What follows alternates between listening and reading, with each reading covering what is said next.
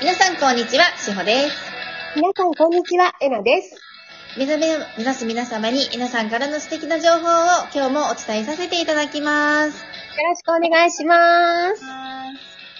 えーっとじゃあ、昨日ですね、うんトルマの興味深いお話が続きで終わってしまったので、うん、うん、うん、うん、今日はその続きからお伺いしたいなと思うんですが、うん、うん、うん。はいカルマね。カルマ、はい。そうへえ。まあ、カルマに関しては、本当にここはね、ドラマティックにいろいろいろいろ話ができるところなんだけれども、えっとね、まず目覚めっていうところからいくと、目覚めるには全ての過去性のカルマをぜ全部解消していくのね。はい。うん。で、あと、過去性というものも全部今の自分に統合していくんだけうど、ん嫌いな人っているじゃない大嫌いな人とかってもう二度と顔も見たくないみたいな。あはい、ありましたね。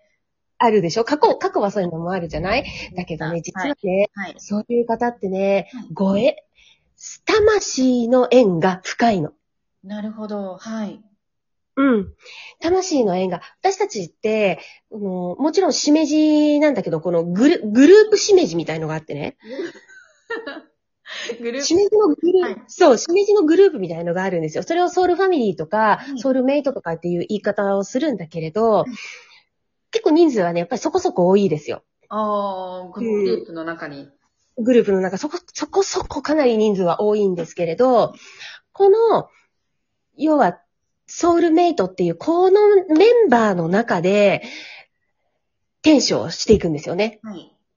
うん。で、今回は、じゃあ私お父さんやりますうん。こういうことを学びたいから。じゃあ私妻やります。こういうことを学びたいからって言って、合致して、その意見が合致してシナリオを一緒に書いて、ここに生まれてくるんだけど、簡単に言うと、とね、嫌いな人ほどやっぱりね、それだけ強い結びつきがあるから、そういうことを、そういう嫌い合う、憎しみ合うっていうことを、この体験し経験する地球でやるんですよ。ああ、なるほど、はい。うん。ものすごく縁が薄い人と、それを経験しても、やっぱほらなんか薄く終わっちゃうじゃないそうですね。うん。薄い人とは薄い感じですよね。薄い人と薄く終わってもしょうがないから、やっぱり濃い人と濃い現実を使って濃い感情を体験したいんだよね。はい。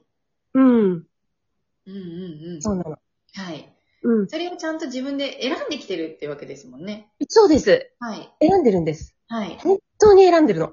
その人をうん。嫌いだっていうのを選んでるんですもんね。うん。そうなんですよ。だって、それをしたいからです。お互いに憎しみ合うっていうことをしようねっていうのを決めてきてるからです。はい。で、それを流れ作業のようにやるのが人間なんですよ。はい。うん。だけど、ここで、あ、この感情というのに気づいて、そっちを使わないでいく、はい。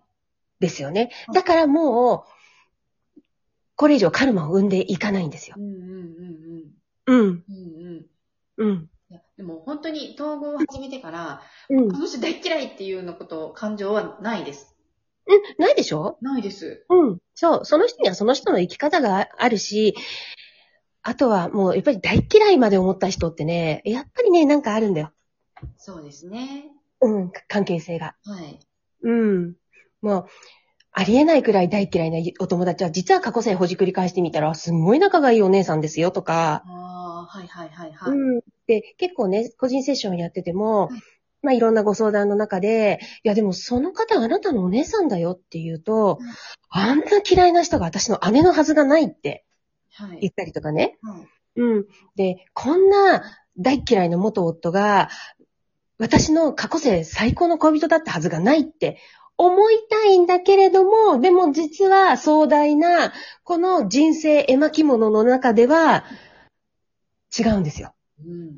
配役をただ書いてるだけなんですよ。すごいですね。人生絵巻物なんですね。人生絵巻物なんですよ。本当に、あの、脚本があるんですね。うん。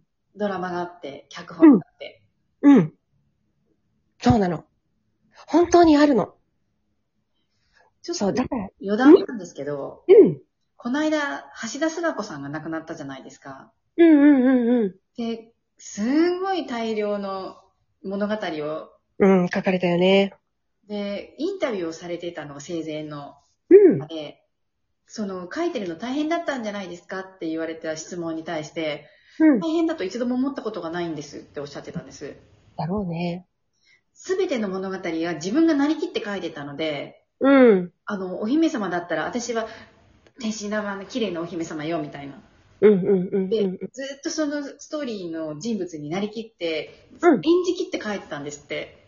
そうしながら、うん。あ、私すごい、こういうことかと思って、うん。うん。うん。あの、うんその時感動しながら聞いてたんですけど、うん。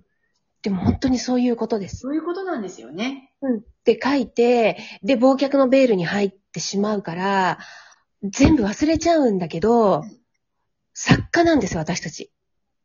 脚本、橋田壽賀子さんなんですね、私たち。そうです。脚本家なんです。私とハイヤーセルフというこの存在が、もう、橋田壽賀子さんです。で、みんな渡る世間鬼ばかりを演じてるんです。そうです、そうです、そうです。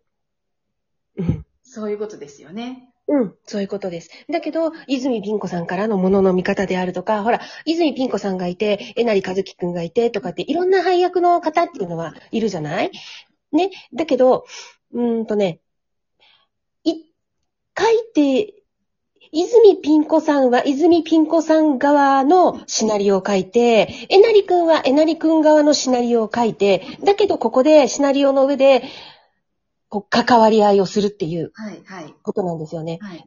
だから、同じ人生の中でも、い全く違う人生を歩むっていうのはこういうことなんですよ。はい。うん。同じ舞台設定の中でも全然違う人生を私たちは生きてるんですよね。うーん。うん。でもその中でうん関わり合いっていうのは持つんです。はい。うん。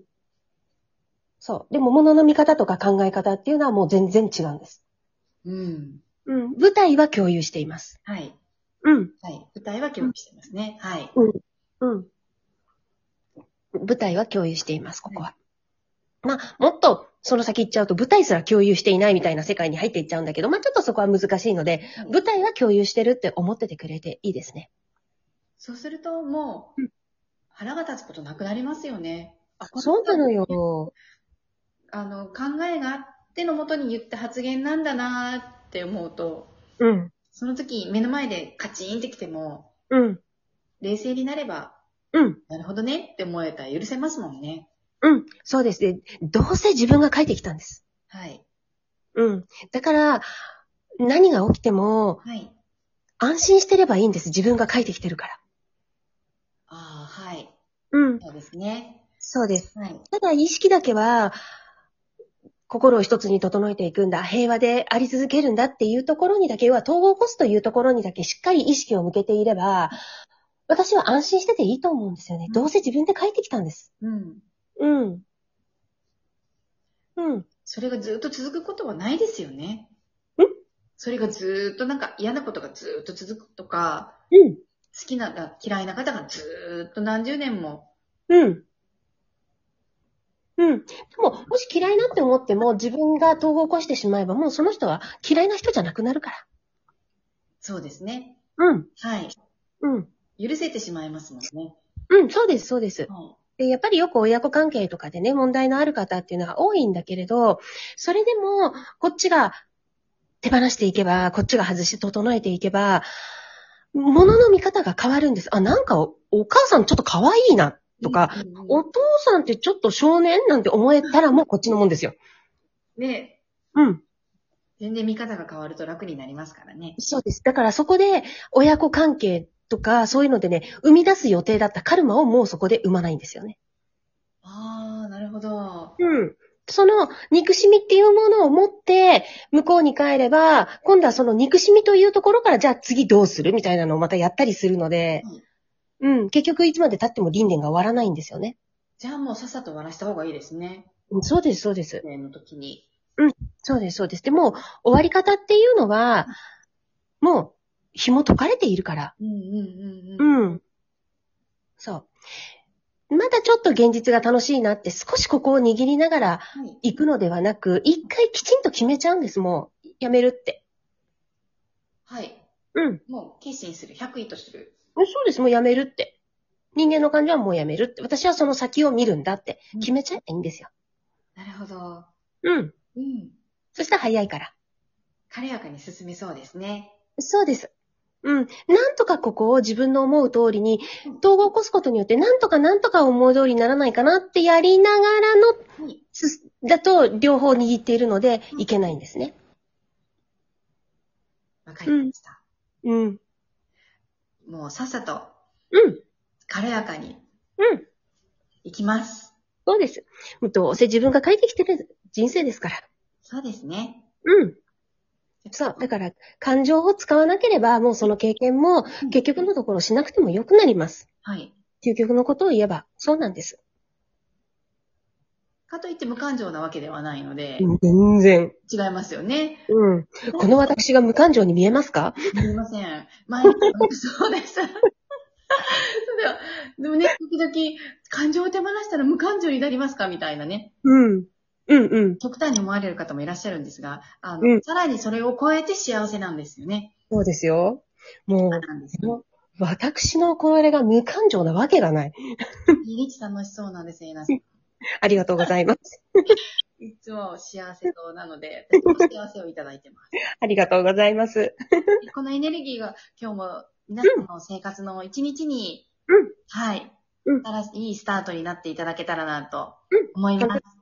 本当もうこの瞬間に全部出てくるから、この瞬間にどんどん手放して、そして、はい。軽やかになっていきましょう行き。ましょう。じゃあ、うん今日もこのラジオを聞いていただいた皆さんは、軽やかに一日を過ごしていただければと思います。はい。今日もありがとうございました。あごせ、えーご清聴ありがとうございました。